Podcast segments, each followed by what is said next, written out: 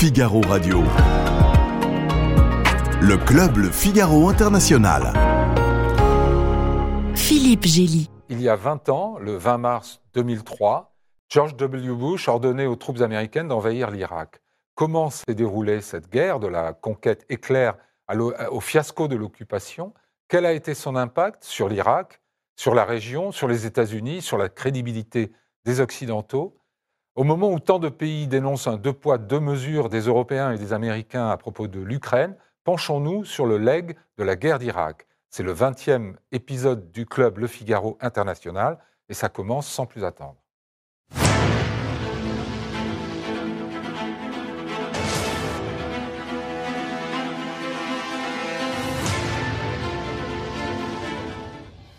Nicole Bacharan, merci d'être là. Vous êtes historienne, spécialiste des États-Unis. Vous êtes l'auteur d'une bonne vingtaine d'ouvrages euh, sur les États-Unis. Citons entre autres Les Noirs américains, Le Monde selon Trump, Faut-il avoir peur de l'Amérique? Et votre dernier ouvrage, plus personnel, brosse le portrait d'une grande résistance, votre mère, euh, entrée dans la clandestinité par amour et dont vous racontez le destin hors du commun, dont, dans euh, La plus résistante de toutes, paru en janvier de cette année chez Stock. Merci. Osham Daoud, vous êtes anthropologue, chercheur au laboratoire d'anthropologie politique du CNRS et de l'École des hautes études en sciences sociales. Vous êtes ancien directeur de l'Institut français du Proche-Orient en Irak. Et vous avez aussi été conseiller de l'ancien Premier ministre irakien Mustafa al-Kazemi. Et vous êtes l'auteur de nombreux ouvrages scientifiques traduits en plusieurs langues sur les ethnies et les tribus. Les tribus et le pouvoir, pardon, le djihadisme et les identités locales, notamment en Irak. Thierry Oberlé, grand reporter au Figaro, ancien correspondant à Jérusalem, un familier de l'Irak et notamment du Kurdistan, auteur de plusieurs livres, dont le plus récent porte justement sur une yazidi kidnappée par l'État islamique et qui était titré Jinan, esclave de Daesh, paru en 2015 chez Fayard. Patrick Saint-Paul, vous êtes rédacteur en chef du service international du Figaro, ancien correspondant à Jérusalem, à Berlin et à Pékin. Vous avez vous aussi fréquenté la Mésopotamie à l'époque de l'invasion américaine. Et vous êtes l'auteur d'un livre sur la Chine, Peuple des rats, le peuple des rats dans les sous-sols interdits de la Chine, paru en 2016 chez Grasset. Alors, cette guerre démarre le, 20 mars 2003 et je voudrais qu'on écoute d'abord euh, George W. Bush annonçant aux Américains l'entrée en guerre de son pays. My fellow citizens, at this hour, American and coalition forces are in the early stages of military operations to disarm Iraq, to free its people and to defend the world from grave danger.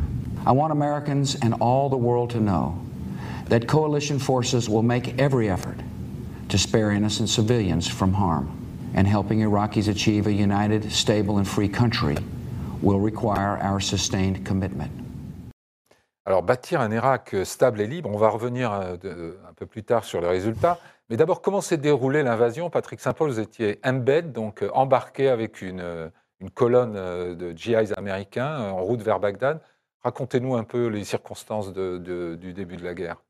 D'abord, il y a eu des préparatifs pendant, pendant plusieurs semaines dans, une base euh, située au Koweït. Où moi, j'étais avec les, avec les Marines, avec une unité de Marines. Et en fait, il y avait une obsession, c'était les, armes chimiques dont on avait parlé au discours à l'ONU et qui, qui ça être prétexte à cette guerre. Et, et, le résultat, déjà, il y avait eu, ils avaient essuyé des, des tirs de scud sur, euh, sur la base euh, américaine euh, au Koweït et ils avaient l'obsession de, de, l'arme chimique. Donc on était réveillés, les, les soldats, et moi aussi, et tu réveillé toutes les nuits pour faire des exercices pour mettre une combinaison NBC, donc nucléaire, biologique, chimique, en 9 secondes. Et nous étions accompagnés par un, un pigeon et un canari. Qui, donc si le pigeon ou le canari tombait, nous avions 9 secondes pour enfiler la, la combinaison. Donc voilà, tout ça, ça c'était le, le, préambule. Donc, ah, pour cette anecdote, pour, pour, dire que oui, ils avaient cette obsession du, nucléaire, ils y croyaient vraiment. et, ensuite, tout est en fait, euh, les, les, les, les premiers jours euh, sont allés assez euh, rapidement. C'est-à-dire que la résistance en gros, foncé, enfin, moi, l'unité avec laquelle j'étais a, a, foncé à travers le désert pour, pour aller directement dans les faubourgs de Bagdad. Et, en fait, euh, les, Britanniques étaient à, Bassora et, avaient pour mission, non pas de prendre Bassora, mais d'empêcher une contre-offensive de partir euh, sur Bagdad depuis, euh, depuis Bassora. Et donc il y a eu pendant les premiers jours, assez- tout est allé assez vite ju- jusqu'à ce qu'il y ait une, après une espèce de tempête de sable gigantesque, une pause pour euh, avant, avant l'assaut final sur, euh, sur Bagdad, qui est Mhm. intervenu dans mon souvenir, en gros deux semaines après ou deux ou trois semaines après le début de, l'offensive. Ouais. Nicole Bacharan, le fait que les, soldats, mais bien sûr leur, euh, hiérarchie et leur, commandant, aient cru à, ce qu'avait fabriqué la propagande américaine sur les armes de destruction massive, armes chimiques, etc. euh, ça veut dire quoi? Qu'il y avait un petit cercle en fait restreint de dirigeants américains à Washington qui savaient que tout ça était, était probablement euh, euh, faux, euh, en tout cas très incertain. Et Oui. c'est- Et c'est resté dans un petit cercle. C'est exactement ça. Vous avez un, un petit cercle autour de George Bush qui était formé par ce noyau de néoconservateurs qui avaient une vision extrêmement euh, active de la politique euh, et qui voulaient transformer le Moyen-Orient. Euh, également des gens comme Dick Cheney, le vice-président, Donald Rumsfeld, le ministre de la Défense, qui n'étaient pas des néoconservateurs, mais qui étaient des vieux guerriers de la Mm. guerre froide, et également des gens très proches du complexe militaro-industriel, euh, qui voulaient attaquer l'Irak, changer le régime. Et ça, ça a été décidé dès le 17 septembre 2001, Mm. donc juste après les, les- Juste après les juste attentats après du 11 les, septembre. les attentats. Maintenant, euh, qui savait quoi? Tout ça, on l'a beaucoup étudié depuis comme, au fond, un exemple de faillite des services secrets euh, américains. Mhm. Parce que vous aviez, dans ce noyau de gens, euh, certains, je pense à euh, Paul Wolfowitz, par exemple, au, au Pentagone, Oui. qui demandaient des renseignements, notamment à la CIA, et qui écartaient les choses qui allaient dans un sens plus nuancé, disons, de ce qui se passait en Irak, et qui mettaient sur le devant Mm. pour le, le présenter au président les, les éléments les, les plus dramatiques. Je pense qu'il y a personne ne pensait que c'était faux parmi eux. Ils pensaient que c'était probablement vrai, ce qui n'est pas tout Ils à ont fait fait la même chose. l'autosuggestion. Voilà. Et il y avait une vraisemblance, surtout Ouais. sur les armes chimiques, à cause du fait que dire- Saddam Hussein avait gazé des Ouais. centaines de milliers de Kurdes. Et Donc, que c'était un régime quand même très, très secret, très- évidemment très opaque, euh, le régime de Saddam Hussein. Donc même les Irakiens eux- eux-mêmes, qui en avaient pas mal souffert, euh, n'étaient peut-être pas euh, certains qu'il n'ait pas d'armes euh, d'armes de destruction massive. Vous, est-ce que vous, vous, vous aviez l'impression d'assister à un montage de, de pure propagande ou vous aviez des doutes? Non, à, à notre niveau, citoyen irakien, qu'il soit à l'intérieur ou à l'extérieur, vu l'antécédent du régime, on pensait qu'il y avait des stocks d'armes chimiques. Ouais. Et le pouvoir, il euh, n'hésitait pas à l'utiliser. Il l'a fait à maintes reprises contre Ouais. la population civile. Euh, de là, bon, euh, après, les cercles restreints autour des décideurs aux États-Unis, c'est autre chose. Ouais. Euh, il y avait l'hésitation. On, on se souvient toujours de cette scène de Conseil de sécurité où Colin Powell, il hésitait de brandir euh, cette petite euh, échantillon pour dire 100% qu'il y avait des laboratoires de Saddam Hussein mobiles, itinérantes. Donc, on voyait qu'il y avait, y compris à l'intérieur de l'équipe de la Maison-Blanche, euh, d'hésitation, de doute. Probablement, certains pensaient que Saddam Hussein est assez malin pour cacher certaines choses, Mm. protéger son propre régime. Ouais. Les années de l'embargo, c'était des années difficiles, Ouais. où la population laissait entre la première guerre du Golfe de de 91 Golfe et, et, et la, la, deuxième. la 2003. deuxième. Ouais. Ça sépare presque 13 ans. 13 ans, le pouvoir a lâché de l'Est à la population s'organiser, Ouais. se remodeler. Mais on est rentré dans un cercle où les gens, ils survivaient, ils n'ont pas vivre. Mhm. Donc, euh, la métamorphose de la population culture irakienne, Mm. ça passait à ce moment-là. 13 années très difficiles. Mhm. Et donc, euh, de là, Saddam, il se concentrait comment se protéger en tant que régime et politique. Est-ce qu'il a des réserves? Est-ce qu'il a des armes? Est-ce qu'il a des armes fatales? Très probablement, les Irakiens, dans leur majorité, ils pensaient. Mhm. Et Thierry Oberlé, euh, les- la victoire militaire est rapide, mais Mhm. euh, très vite, on, on- on sent que les Irakiens sont à la fois globalement plutôt satisfaits d'être débarrassés de Saddam, qui était quand même un personnage très cruel, très dur, et en même temps, ils mettent assez vite en garde les, les Américains sur euh, le fait que ça ne serait pas forcément une bonne idée de rester, non? Oui. Euh, moi, je suis arrivé, je venais de, de Amman en, Ouais. En Jordanie. en voiture. Mhm. Euh, J'ai mis à peu près pour, euh, pour rejoindre Bagdad 6 heures. C'était le lendemain donc, de, de la prise par les Américains de Bagdad et de la, la chute de la célèbre statue là, de, de Saddam. Et j'ai mis 6 heures pour arriver au- aux portes de Bagdad, dans les faubourgs, et j'ai dû mettre 5 heures pour arriver jusqu'au centre de Bagdad. 5 heures de plus. de plus, tellement il y avait de, de monde dans les rues. Euh, il y avait des, des embouteillages, mais indescriptibles, une population qui était, euh, qui, qui avait la liesse extrêmement ravageuse. Oui. Euh, il y avait des pillages, euh, on- il y avait les usines qui étaient prises d'assaut, on prenait les camions, les, les, les grues, les, euh, de- tout ce qui pouvait servir. euh, et on voyait passer des, des, des pick-up Mm. avec des, du matériel volé.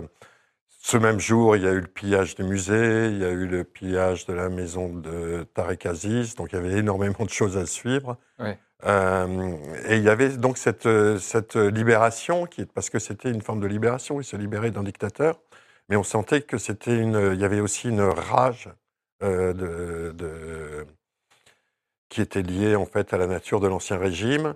Et euh, très vite, très vite, on a vu que, que, en fait, moi je suis sorti de, de Bagdad, je suis allé à Mossoul, et à Mossoul, qui est une ville surtout sunnite, euh, il y avait justement ce sentiment. Il ne faudrait peut-être pas qu'il. Parce que tout de suite, il y a eu des fusillades. Ouais. Il y a l'armée am- américaine qui, s'est, euh, bah, qui a réagi comme une armée d'occupation, avec une puissance de tir qui était toujours euh, assez effrayante. Ils, ils tiraient dans le tas, en fait. Mm.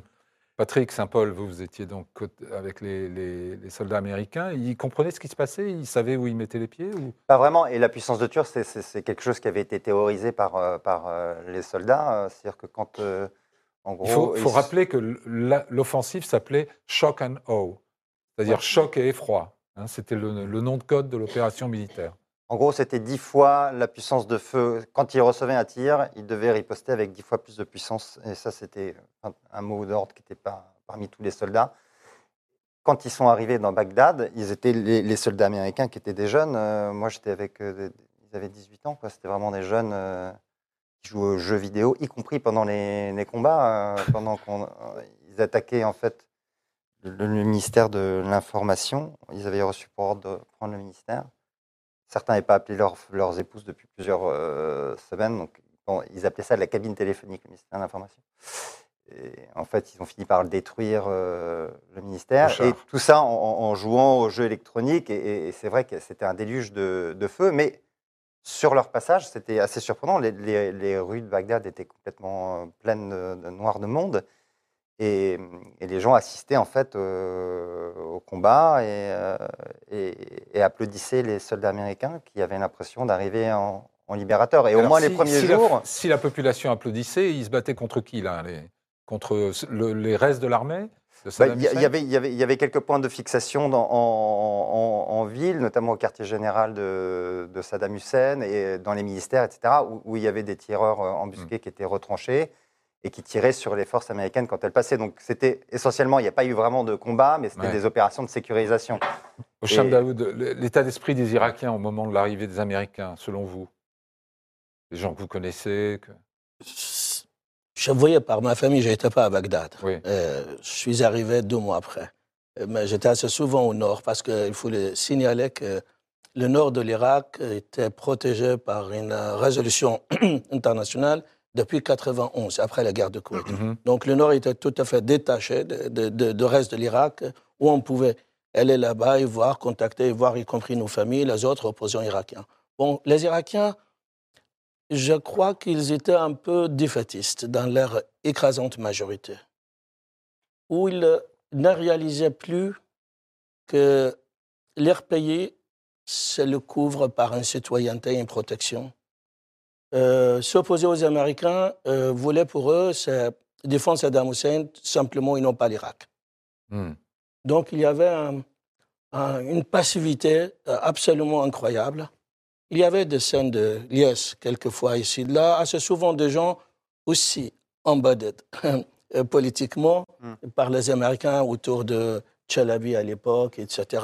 Mais honnêtement, on ne rencontrait pas, j'étais moi-même en Irak à l'époque, on ne rencontrait pas beaucoup d'Irakiens qui regrettaient Saddam Hussein. Non. Toutes les familles avaient perdu quelqu'un qui avait, qui avait été tué, euh, disparu, kidnappé. euh, c'est une façon pour dire, ben, écoutez, vous avez bien fait de nous débarrasser de Saddam Hussein, Ouais. la chose s'arrête là.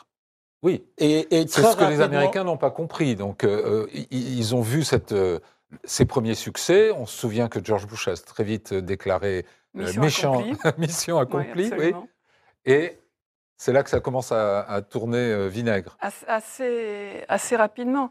Et c'est vrai, je me souviens tout à fait de ce que vous disiez à cette époque-là. Euh, il y avait très très peu d'Irakiens pour regretter Saddam Hussein. C'était un régime épouvantable. Ouais. Et, et même dans, dans le monde, alors que cette euh, avancée américaine allait très très vite, dans les premières semaines, euh, disons, ça semblait même convaincant. Mais le fait est que la, la- la direction aux États-Unis, ils n'avaient pas la moindre idée de là où ils mettaient les pieds. Mm. Je me souviens, Donald Rumsfeld, donc ministre de la Défense, il avait dit Mon plan, c'est on arrive, on fait tomber le régime, on repart. Mm. Et, et je me souviens des auditions de Paul Wolfowitz, donc son numéro 2, euh, devant le Congrès, un peu avant la guerre, euh, disant euh, Il faut préparer les Américains à l'idée d'une occupation longue, peut-être six mois. Mm. Et moi qui écoutais ça, je me disais Mais dites-moi qu'ils ont un plan que je ne connais pas, qu'ils ont, ils savent des choses qu'ils ne nous disent pas.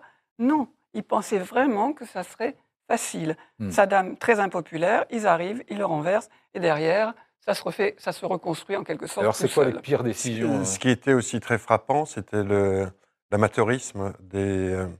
Des, des gens, des Irakiens qui sont arrivés dans les valises, des, des valises des, euh, des Américains, qui étaient des opposants qui vivaient à Londres Oui. ou euh, euh, aux de États-Unis euh, euh, depuis une trentaine d'années et qui ne connaissaient plus rien de la société irakienne qu'ils euh, découvraient. Hmm. J'ai suivi le- le- celui qui euh, s'était autoproclamé ministre de l'Intérieur. Euh, il était complètement dépassé par les événements. Et, euh, Et, et Chalabi, dont on parle, donc cet exilé, c'était la seule source euh, d'informations pour l'administration américaine ouais. Et effectivement, Alors les pires mesures, c'est quoi? C'est la débassification, c'est-à-dire le parti euh, qui contrôlait tout l'appareil d'État, c'est la dissolution de l'armée. Tout ça, c'est C'est un tout. Euh, euh, C'était très intéressant ce matin. Un des artisans de l'invasion de l'Irak, de côté irakien, il a donné une longue interview. Kanaan Makia, qui, qui- qui est celui qui écrit le livre fameux Les Républiques de la peur. C'est qui était préparé un peu la première fois un livre qu'il démonte, il déconstruit la machine de terreur de Saddam Hussein. Mhm. Il était à la Maison Blanche deux, trois jours avant le commencement de, de l'opération. George Bush a déclaré dans une réunion restreinte, lui disant ben, Nous avons deux armées. Une armée pour aller confronter avec Saddam Hussein, une deuxième armée pour reconstruire l'Irak. Et vous allez être dans la deuxième armée pour nous aider. Et je, je continue de citer Kanan Makia. Il dit Je rentre, je sors de la bureau ovale pour aller voir. J'ai vu le général euh, Garner, qui est celui qui a pris le relais. Jay Garner, oui. Il lui a dit, mais c'est la deuxième armée, c'est quoi? Qu'est-ce que c'est notre plan? Comment on va reconstruire l'Irak? Il dit, ben, c'est avec vous. Pour l'instant, il n'y a personne, il n'y a que moi, ma secrétaire et vous. Donc voilà, deux jours avant La deuxième armée commence- était un peu moins euh, Donc, imposante que la première. L'opération, ça a été côté américain aussi. Un Ouais. peu, il y a une surdétermination idéologique, Uh-huh. Beaucoup d'images, beaucoup de fantasmes, et peut-être beaucoup d'idées qui étaient reçues rapidement par l'opposition irakienne à l'époque. Ben, écoutez, l'Irak, c'est un système mûr. Ils ont souffert pas mal de la guerre, 40 ans Ouais. de dictature de Saddam Hussein. La majorité chiite et kurde, ils sont de votre côté. Il suffit que vous arrivez, tout le monde va applaudir. Vous avez un peu l'image de Mhm. libérateur. Alors et, justement, c'est pas ça qui s'est produit. Oui, mais vous nous amenez à notre deuxième point. Je voudrais qu'on on revienne un petit peu en arrière en écoutant ce qu'avait dit euh, Dominique de Villepin à l'ONU, euh, le- je crois le 14 février 2003, euh, où les Français, il y avait quand même quelques-uns des alliés qui avaient essayé de prévenir les Américains que ça serait compliqué une fois que, comme avait dit Chirac, une fois la, la boîte de Pandore euh, ouverte. On va écouter Dominique de Villepin. Soyons clairs, aucun d'entre nous n'éprouve la moindre complaisance à l'égard de Saddam Hussein et du régime irakien. Il y a deux options. L'option de la guerre peut apparaître a priori la plus rapide. Mais n'oublions pas qu'après avoir gagné la guerre, il faut construire la paix. Un usage de la force serait si lourd de conséquences pour les hommes, pour la région et pour la stabilité internationale qu'il ne saurait être envisagé qu'en dernière extrémité. Face à de telles perspectives, il y a l'alternative offerte par les inspections, qui permet d'avancer de jour en jour dans la voie d'un désarmement efficace et pacifique de l'Irak. Au bout du compte, ce choix-là n'est-il pas le plus sûr? Alors, on se souvient de ce discours qui a fini par être applaudi au Conseil de sécurité de l'ONU, ce qui est rare. hein, euh, c'est un vieux pays, la France, d'un vieux continent comme le mien, l'Europe, qui vous le dit aujourd'hui. On se souvient tous de ça. Les Américains n'ont pas trouvé d'armes de destruction massive. Ils ont mis beaucoup de temps à trouver Saddam Hussein. Euh, Thierry Oberlé, vous avez suivi cette traque. Oui, oui, Puis après, oui. on dira ce qu'ils ont effectivement trouvé, c'est-à-dire quel pays euh, euh, s'est dressé Oui, ils avaient un jeu de cartes avec le- le- les 52 Ah, personnages. on se souvient du jeu de cartes. 55. 55, pardon, 54 plus 1. Et euh, finalement, bah, ils ont attrapé Saddam euh, en décembre. Euh, ils l'ont Et trouvé. vous étiez dans le coin. Hein? Oui, oui, euh, je, je- je suis descendu dans le, le trou là où il avait été, euh, où, il se, où il se cachait. ouais. En fait, c'était une petite cahute au bord de- du fleuve, en plein pays sunnite, euh, en, pleine, en pleine campagne. Et ils avaient un- creusé un trou qui, qui devait avoir 4-5 mètres de profondeur, avec aménagé en bas une cache. C'est-à-dire, dès qu'il y avait une alerte, ils descendaient. Et c'est dans cet endroit que les, euh, les- les soldats américains sont venus le, le Mm. chercher quoi, à la suite d'une dénonciation. Et je me souviens surtout de- de- de- du retour à Bagdad, c'est-à-dire que c'était en plein pays sunnite, et il y a eu euh, le soulèvement, c'est-à-dire toute, toute, euh, la population a envahi les routes et, euh, et, euh, affiché son soutien euh, Ah, à déjà pour Saddam. le soutenir. En C'était, c'était, oui, oui, c'était une grande victoire pour les Américains parce que euh, Ouais. d'un point de vue symbolique, mais c'est en fait c'est le, le- c'est le moment fondateur aussi de, de, de, de l'insurrection sunnite qui, Mm. qui va prendre dans cette région et qui va prendre une proportion qui ensuite va aboutir Ouais. à Al-Qaïda. Et... Nicole Bacharan, on, on avait prévenu, on est, les alliés français principalement, allemands aussi, avaient prévenu les Américains, mais on a été considérés comme des traîtres, ou quasiment. Oui, c'est vrai. Donc, euh, Euh, c'est vrai. Et ce, ce discours de, Dominique de Villepin il se situe après plusieurs mois de, assez étranges dans les rapports franco-américains. Jusqu'au mois d'août euh, 2002, le- les, les Français, donc Jacques Chirac, soutenaient les Américains et euh, voulaient, leur disaient qu'ils étaient avec eux et qu'ils allaient mobiliser et que, et que, et que. Et puis tout d'un coup, au mois d'août, euh, Jacques Chirac a laissé entendre qu'en aucun cas, quoi qu'on puisse trouver en Irak, il, il n'irait à la guerre. C'est Mhm. vrai qu'il y avait une option, donc évidemment, ne sera plus que de la politique les inspecteurs de l'ONU. où euh, l'armée française euh, était mobilisée dans le Golfe, et puis on, on attendait la suite des, des inspections, pardon, euh, etc. Ça, ça a été vraiment euh, cassé avec, ce discours à l'ONU, mais on a eu le sentiment, aux États-Unis en tout cas, que d'une certaine manière, ça satisfaisait George Bush. C'était, au fond, j'ai pas besoin de vous et je veux aller vite. Il y avait des impératifs aussi par rapport à la météo. Pour le, ce qui pré- prévoyait, il fallait pas que ça se passe en été, il fallait déclencher ça euh, en hiver et au printemps. Ouais. Mais c'est vrai que dans un premier temps, les Français ont été considérés comme des traîtres. Ouais.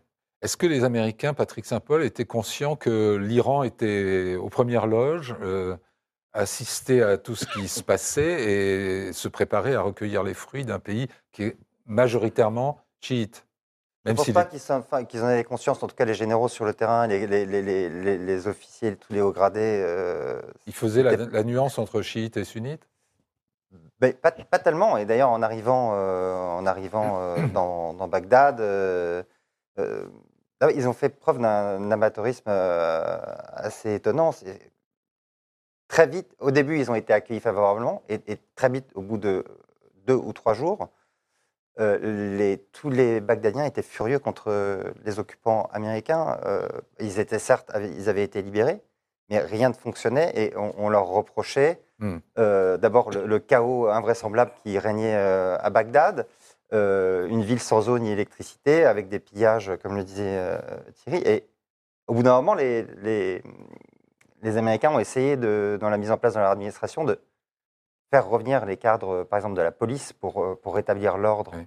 dans Bagdad. Et je me souviens du- d'une attaque où j'étais avec des, des militaires américains qui appuyaient une force de police irakienne pour euh, défendre la banque euh, centrale qui était attaquée par euh, ce, ce que désignaient comme des Alibaba, c'est pour, que les Américains comprennent, les Irakiens appelaient les, voleurs les Alibaba.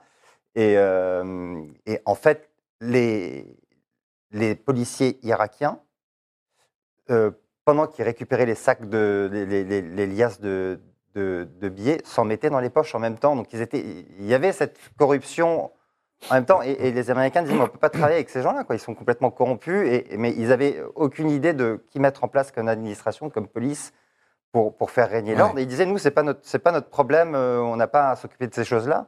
En fait, ils ont commencé à mettre une, administration en place, une administration civile, mais ils n'avaient rien planifié euh, à l'avance. Donc, ils ne savaient pas s'ils allaient travailler avec les, chi- avec les chiites, avec les sunnites. Quand ils arrivaient dans des quartiers, ils ne savaient pas si c'était un quartier sunnite ou un quartier chiite. Enfin, ils se rendaient compte, ils étaient absolument.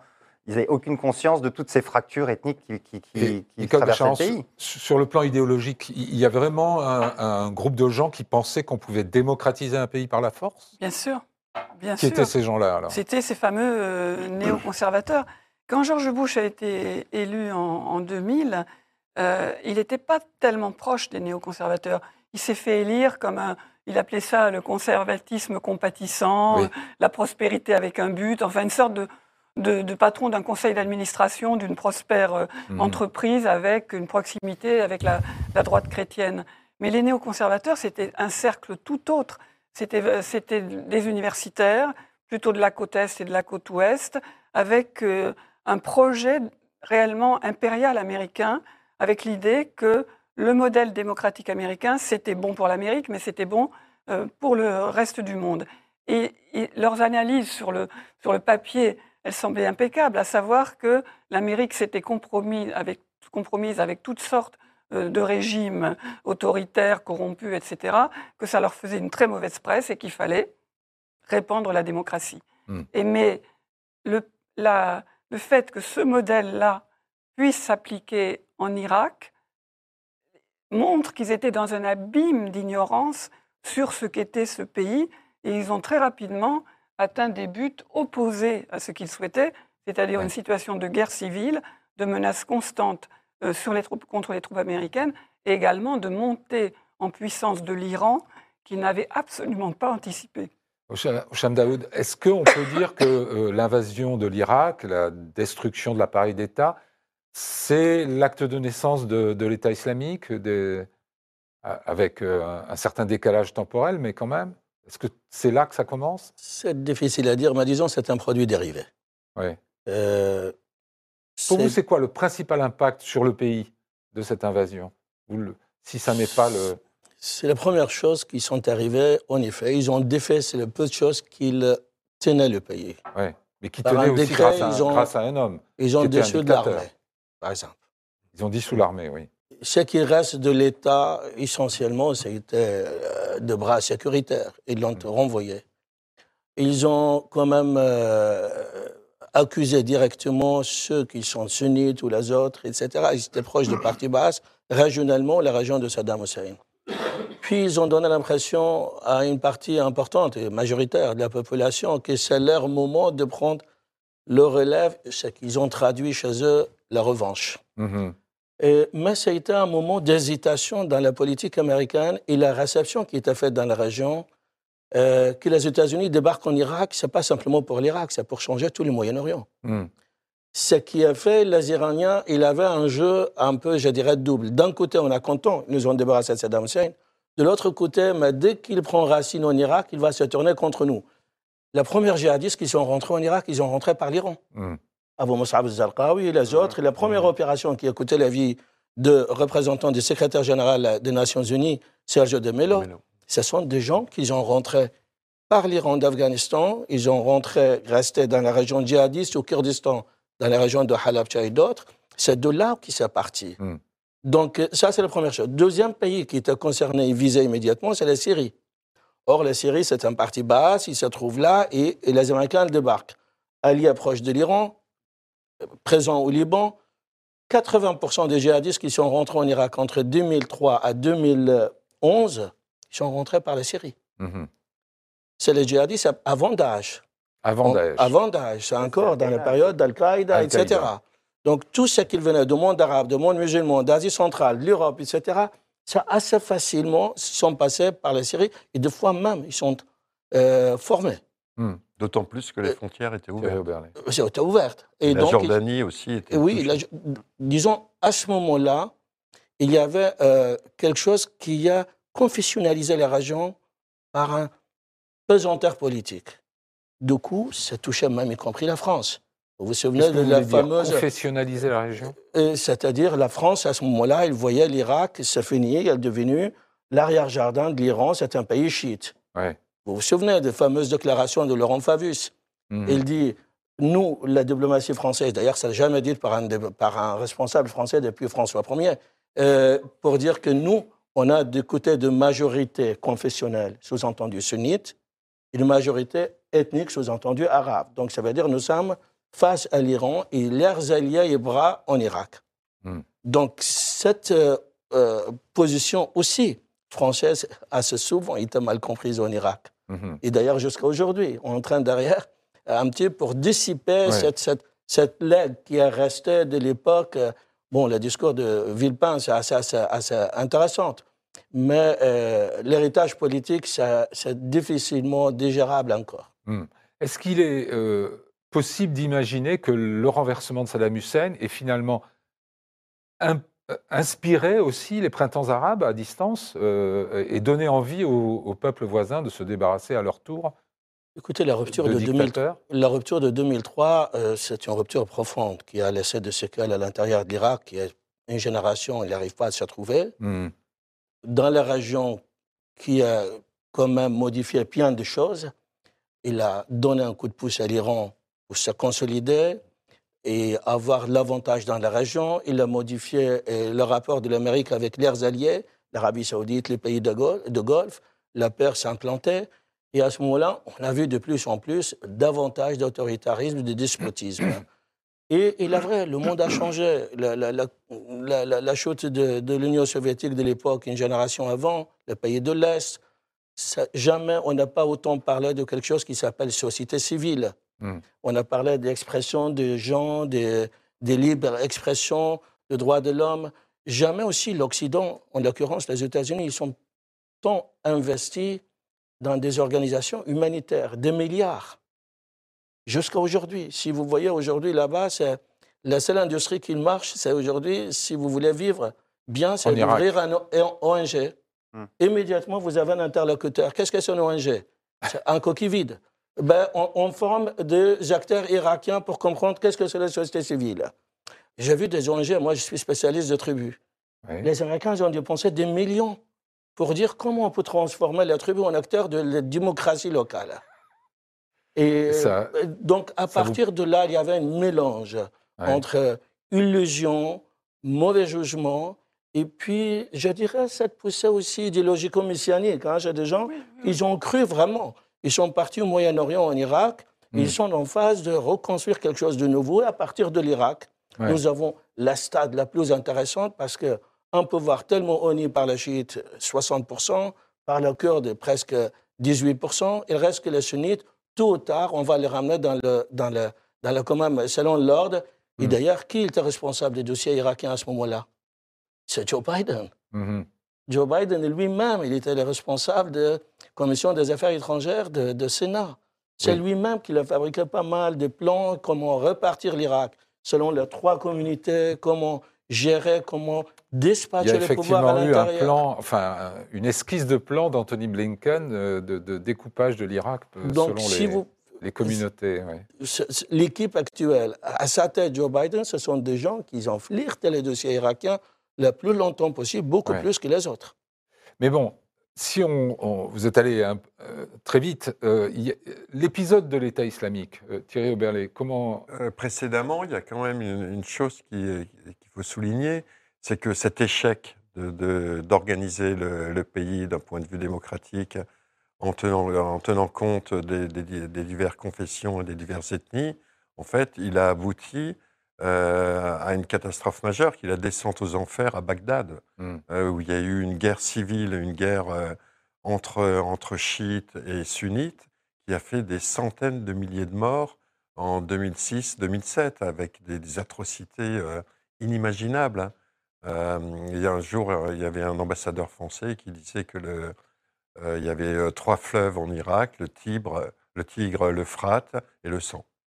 Et on a eu dans cette période, on l'a un peu oublié, mais euh, une véritable tragédie qui s'est déroulée en dehors de la question de, de- des- des milices. de- de- Et alors les Américains, ils ont oscillé entre euh, le surge en 2007, c'est-à-dire on envoie 20 000 soldats de plus parce que tout va mal, donc on, en- on en- on rajoute des forces. Le retrait, décidé par Obama en 2011.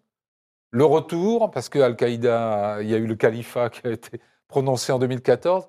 C'est quand même assez hallucinant quand on regarde euh, avec le recul les, zigzags de la, politique américaine. Oui, c'est vrai.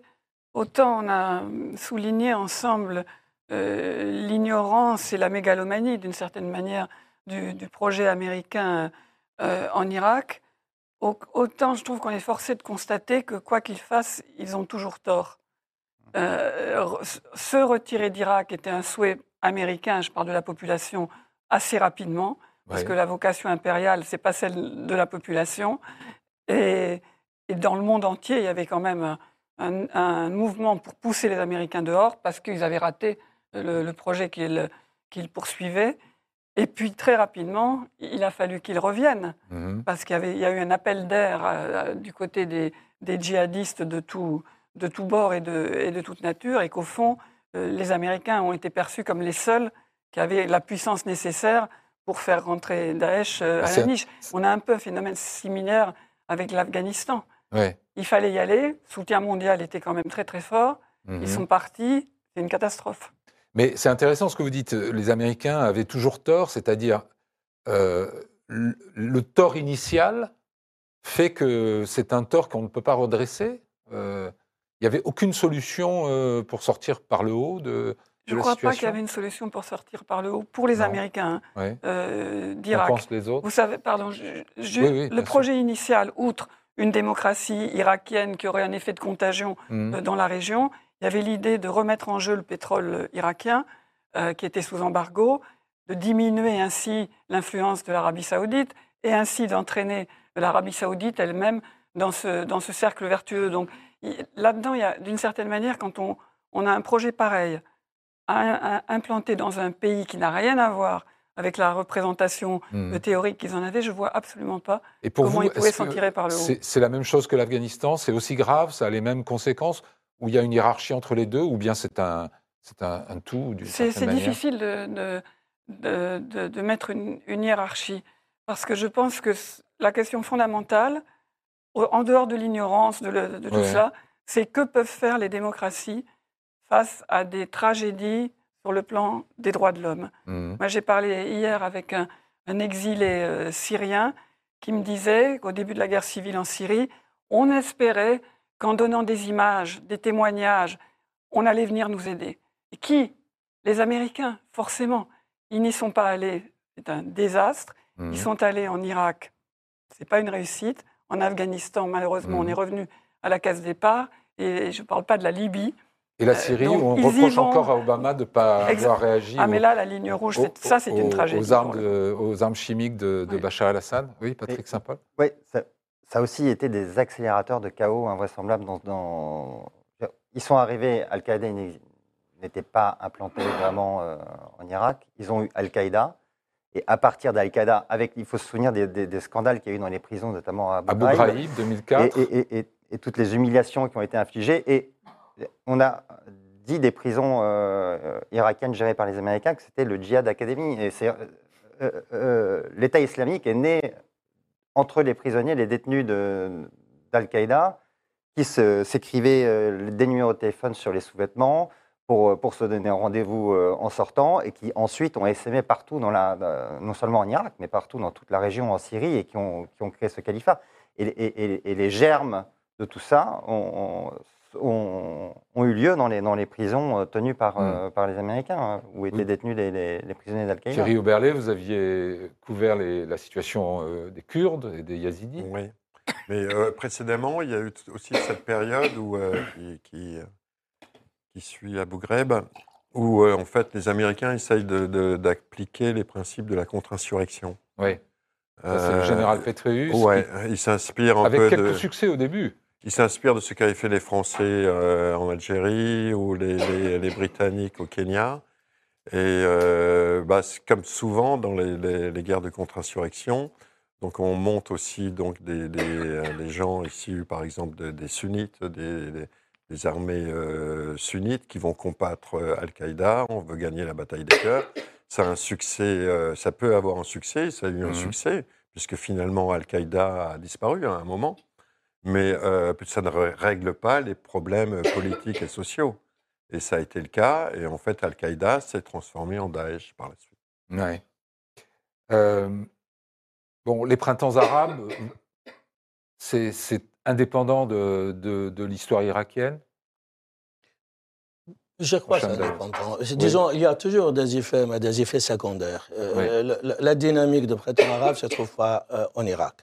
Hmm. En revanche, l'Irak a été influencé par le printemps arabe, mais un peu plus tardivement et selon des questions un peu différentes. À partir de 2012, il y a des grandes manifestations en Irak pour euh, pointer le doigt que le modèle qui était imposé, etc., a totalement échoué. Euh, euh, les partis politiques, ils ont pris le pouvoir, ils n'étaient pas à l'auteur. Ouais. La corruption fait système. Il n'y a pas d'issue, surtout pour la jeune génération. C'est une société très jeune. Euh, presque 60% de la population irakienne aujourd'hui à 42 millions et sont moins de 30 ans. Hmm. Donc, euh, Est-ce qu'il y a un sentiment d'appartenance nationale fort ou pas oui, aujourd'hui oui, oui, il y a un sentiment Qui d'appartenance domine nationale. le- les différences communautaires Euh, oui, il y a, mais au-dessous de cela, il y a ce qu'on appelle une appartenance infra-étatique ou infranationale. Mhm. Disons, je suis irakien chiite, et je suis irakien sunnite. Le Kurdes, ils sont à part. Ils disent, nous sommes Kurdes, euh, euh, donc euh, nous voulons notre place spécifique, nous voulons négocier le sort de l'État, nous voulons négocier y compris ce qu'il appelle la souveraineté de l'État, nous voulons un État en deux têtes, nous voulons un État confédéral. Ils le disent très clairement. Et de facto, il était aidé par les Américains, par les autres et les Européens pour que les Kurdes, ils ont une place un peu à part et distincte. À l'intérieur, il y a ça. Mais revenons à la question. Depuis les années 80, 10, pardon, après la guerre de l'Iran-Irak et après la guerre, Saddam Hussein lui-même, il a mis en veilleuse le parti basse. Mhm. Et lui-même, il s'est imposé comme le commandant de croyants. Hmm. Et lui-même, il a mené une campagne de ce qu'on appelle la religiosisation, si j'en mot, de la société. C'est à ce moment-là, Saddam a compris que devant la, la- la pression occidentale qui se fait au nom des droits de l'homme, Ouais. et c'est l'Occident dans la tête qui réceptionne ce discours, donc ce sont des chrétiens, il faut faire une autre identité et l'investir par charge religieuse. Mhm. Et à partir de là, c'est musulmans contre non-musulmans au niveau international. 2003, avec plein d'erreurs qui étaient faites par les Américains, George Bush lui-même, il parle de croisade avant Ouais. et après.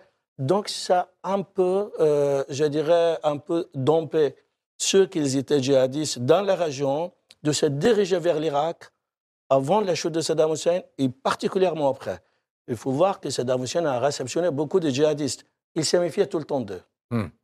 L'interrogation de FBI avec Saddam Hussein était poussée et les Américains sont convaincus. Saddam Hussein, il n'a pas. D'ailleurs, on a essayé de l'accuser, qu'il avait des liaisons avec Ben Laden. Mhm. Non, il s'est méfié de Ben Laden. Mhm. Il s'est méfié de tout ce qui concerne des structures politiques, d'organisations parallèles à l'État qui échappent à son contrôle. Mais Saddam Hussein, pragmatique aussi, il l'a utilisé, tiré bénéfice, et de temps en temps, il les a laissés faire, mais pas d'une manière déterminante par rapport à l'orientation politique de pouvoir. Mm. Saddam est parti, les djihadistes sont restés. Plus de parti basse, plus de passerelles irakiens, plus de, je dirais, de, de courants civils et séculiers Ouais. la religion, l'action religion confessionnelle et d'autres a appris là-dessus. Est-ce que ça a baissé, ça, cette, euh, cette religiosité euh, c'est baissé, c'est baissé particulièrement depuis 2019. ouais. 2019. Et aujourd'hui, euh, vous avez l'espoir qu'un un État, peu à peu, se reconstruise, euh, qu'il soit plus ou moins cohérent, fonctionnel, efficace? Il, y a, il y a une dynamique à l'intérieur de l'Irak pour construire ou reconstruire un État. Vous savez, c'est toujours difficile. Quand vous défaites un État, ou l'État en Orient, ce n'est pas la même chose. L'État en Orient, ça construit la société, la citoyenneté, l'individu, les sujets sociaux. Ouais. Vous êtes citoyen de l'État irakien. Quand vous cherchez qu'est-ce qu'une société, vous avez de mal à donner une définition scientifique à ce niveau-là. Donc c'est l'État qui précède le nationalisme, c'est l'État qui précède l'identité englobante et il essaie de le gérer. Il mouline tout le monde. Après, il dit voilà une catégorie de socioprofessionnels. Ce sont des ingénieurs, ce sont des tubibis, etc. Quand vous cherchez dans la ville de Bagdad à l'époque de Saddam Hussein, vous avez des quartiers, des quartiers de juges, des quartiers de, de professeurs, des quartiers de militaires, des quartiers. Donc, il a reparti les gens en leur identité socioprofessionnelle. Peut-être c'était- ils étaient plus faciles à espionner comme ça, non? Non, c'était une question aussi la démarche d'un État qu'il construit une société et sur un laps de temps plus ou moins long, il construit aussi une citoyenneté. Mais les Irakiens, vous- ils se vous êtes en train de regretter un peu le, Non, c'est pas moi qui le cette version de, de Saddam Hussein, c'est-à-dire la version. euh, C'est une version qui précédait Saddam. Hussein. Ça a commencé depuis 1920. ok. Et tout Donc, ça est reparti, cette Tout dynamique-là cela, ça a été défait à partir de 2003. Bon, Certes. il y avait des préceptes. À l'époque de Saddam Hussein, il essayait un peu s'appuyer sur les sunnites. Mais c'était qu'au niveau politique, ce n'est pas au niveau de la société de gestion de l'État. Hmm. Les Américains sont arrivés, ils ont dit, ben, écoutez, nous avons un autre modèle pour vous. Vous, chiites, vous êtes euh, malmenés, brimés. Vous étiez torturés par Saddam Hussein, donc vous êtes majoritaire, c'est à vous maintenant de gérer le pouvoir. Hmm. Mais il y avait des gens quand même intelligents aux États-Unis, et ils ont dit, ben, les chiites irakiens ils sont différents des Iraniens. Nous avons contentieux avec les Iraniens, nous allons bâtir un modèle chiite irakien beaucoup plus ouvert. Ouais. Les Wahhabites et les autres, ils nous donnent pas mal de migraines. Donc, euh, on va faire quelque chose à partir de l'Irak- qui soit en avance par rapport à la région arabe, et à partir de chiites arabes, quelque chose en avance par rapport aux chiites persans Mmh, en Iran. mmh, mmh. Donc, c'était pour eux un double pari, mais ça restait pari, ça n'a pas abouti. Et à ce moment-là, dynamique de l'action politique, c'était une dynamique confessionnelle, avec des gens qui sont arrivés d'Iran, des gens qui étaient formés et construits des milices. Et ils étaient financés directement par les Iraniens. Leur allégeance, leur subordination, c'est davantage à leur identité confessionnelle et vers l'Iran, beaucoup plus que vers quelque chose qui s'est affaibli, s'affadit, qu'il s'appelait l'identité nationale irakienne. Une génération est passée, c'est ça qui est assez intéressant. Hmm. C'est les jeunes d'aujourd'hui, ils ont 17, 18, 19 ans, c'est eux qui se réclament irakiens. D'accord. Donc, ça veut dire de jeunes qui sont nés après l'invasion de l'Irak. Hmm. Ils ont fait le plus grand soulèvement en Irak qu'il a jamais connu depuis 1920, en Mm. 2019. C'était des chiites, majoritairement, euh, des jeunes majoritairement chiites, contre un pouvoir chiite. Ils réclamaient quoi? Leur slogan essentiel dit Nous voulons regagner notre patrie. Donc, c'était un discours absolument extraordinaire. Et il y avait une guerre civile, de nouveau une guerre civile, un pogrom contre cette- tous ces gens-là. En retournant en Irak, ils m'ont chargé de m'occuper de ce dossier. Hmm. Donc j'ai découvert il y a 640 jeunes euh, euh, massacrés.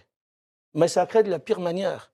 Massacrés par des milices, par des snipers, Hmm. Par des, des tirs à but portant, par des kidnap- kidnappings, par des éliminations physiques. Et puis il y a 20 000 blessés, dont 1 000 graves. Hmm. Et parmi eux, 150 handicapés à vie.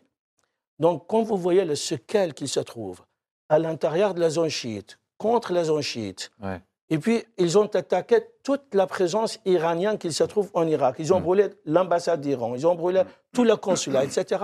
Ce qui a de nouveau donné espoir que parmi ces gens-là, il peut y avoir un autre discours de citoyenneté. Mais ce n'est pas un discours un peu classique pour dire on revient en arrière à l'époque de Saddam Hussein. Non, nous sommes irakiens, mais on peut être chiite, sunnite et d'autres. Hein Mais il y a quelque chose qui nous lie. Un mot, Thierry Oberlé, après on va finir sur les États-Unis. Oui. Ce mouvement qu'on peut appeler le printemps de Bagdad, c'était quand même un mouvement qui était vraiment très anti-iranien. Et donc qui a provoqué aussi, s'il y a eu autant de morts, c'est parce qu'il y a eu une réaction euh, de l'Iran. Mm. Euh, moi, j'étais à, Bagdad quand, quand- le lendemain de la mort de Soleimani, le chef des gardiens de, de la Révolution. Euh, ça a Iranien. été ira- euh, iranien. Ouais. Ça a été fêté euh, par les manifestants dans les tentes. C'était Mm. c'était euh, très joyeux. Et ils étaient très heureux que ce type se soit fait dégommer. C'est là où Je voudrais dire- qu'on. Non, il nous reste trois minutes, alors je voudrais qu'on parle un peu de- de- des conséquences aux États-Unis. Euh, la popularité de Bush s'est quand même très vite effondrée. Bush a donné Obama, on peut, en schématisant Oui, un peu oui, vite. Euh, Je me souviens de Donald Trump en 2016 faisant campagne en disant on a dépensé 6 000 milliards de dollars euh, en Irak, avec moi, on arrête ces bêtises, etc. Donc il y a vraiment eu une onde de choc aussi sur la Ouais, politique américaine. Absolument énorme. Il y a eu quand même beaucoup de morts américains, même si c'est un tout petit pourcentage par rapport aux, aux Irakiens. Et il y a surtout Alors on estime 4500 soldats, mais peut-être autant et de contractants. 3500 con- Voilà. con- Donc presque contractants. 9000 quand même. À peu près Et 30 les- 000 blessés. pour le bilan des Irakiens, c'est entre 120 000 et 500 000, Oui, exactement. selon les estimations, Et selon les estimations, sur un laps de temps un peu plus long. sur 10 ans. Oui.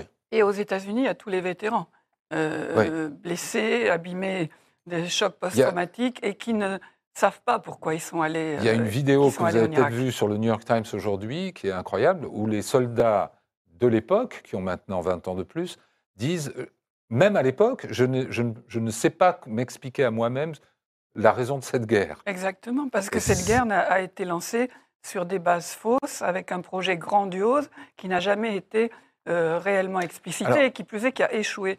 Et l'onde de choc, c'est le retour au- à la nature première des États-Unis, c'est-à-dire à l'isolationnisme, à la volonté de se retirer chez soi.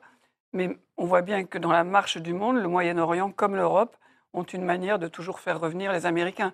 Mais c'est vrai qu'au Moyen-Orient, une des raisons des retraits américains, c'est évidemment ce qui s'est passé en Irak, mais également le fait que les États-Unis sont quasiment devenus autosuffisants en matière d'hydrocarbures. Donc leur intérêt pour le Moyen-Orient Ouais. est moindre. Et là, on voit un appel d'air de nouveau J'aurais voulu qu'on parle de l'impact de l'Irak, enfin de cette guerre sur l'Ukraine et, et sur le, le, le- le manque de crédibilité euh, des Américains, euh, à la fois au niveau du renseignement et peut-être aussi au niveau de, de, euh, la manière dont Poutine exploite lui-même une autre forme de propagande en, en disant mais regardez ce qu'ont fait les Américains en Irak. Malheureusement, on est à la fin de cette conversation. Merci beaucoup à tous les quatre. Euh, je vous retrouve la semaine prochaine, euh, même lieu, même heure. Bonne semaine à tous.